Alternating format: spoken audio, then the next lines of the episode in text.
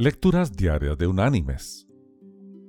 La lectura de hoy es tomada de la carta de Santiago. Allí en el capítulo 1 vamos a leer desde el versículo 2 hasta el versículo 4, que dice, Hermanos míos, gozaos profundamente cuando os halléis en diversas pruebas, sabiendo que la prueba de vuestra fe produce paciencia. Pero tenga la paciencia su obra completa, para que seáis perfectos y cabales, sin que os falte cosa alguna. Y la reflexión de este día se llama En los momentos de crisis.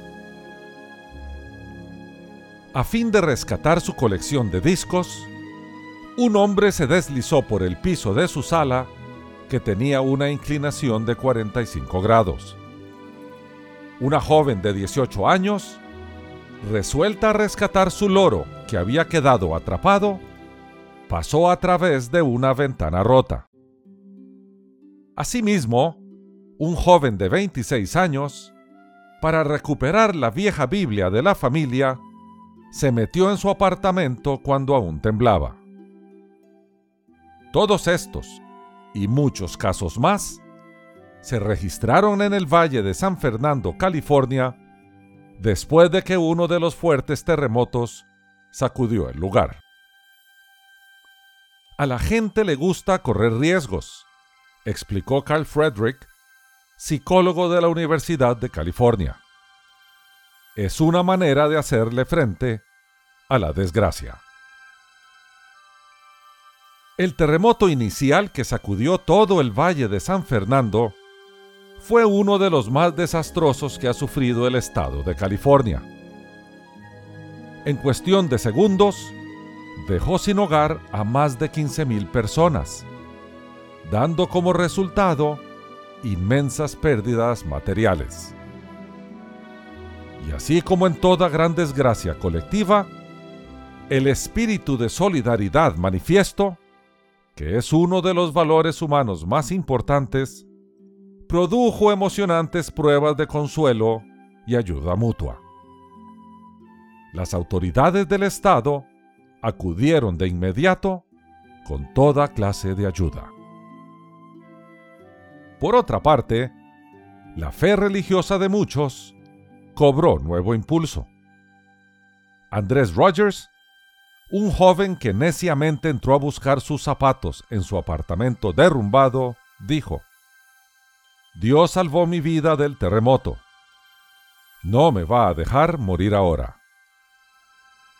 Otro hombre que desafió la orden policial de no entrar a su edificio fue a buscar una caja de clavos.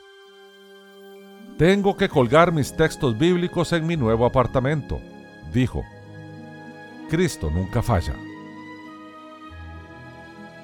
Es interesante ver cómo en los momentos de gran calamidad, las víctimas piensan en Dios.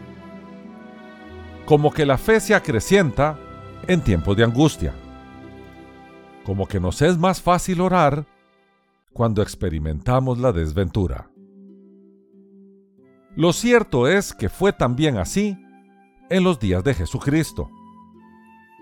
Haciendo un repaso de los cuatro historiadores de la vida de Jesús, vemos claramente que los que se acercaban a Cristo eran los que habían agotado todo recurso humano. Mis queridos hermanos y amigos, ¿será que solo buscamos a Dios en los momentos de crisis? Es triste pensar que solo nos acercamos a la divina majestad cuando estamos en derrota. Lo bueno es que Él ya lo sabe y usa esas terribles tragedias precisamente para que nos acerquemos y disfrutemos de su presencia. Como bien dijo C.S. Lewis, Dios nos susurra en nuestros placeres, nos habla en nuestra conciencia, pero grita en nuestro dolor. El dolor es su megáfono para despertar a un mundo sordo. Que Dios te bendiga.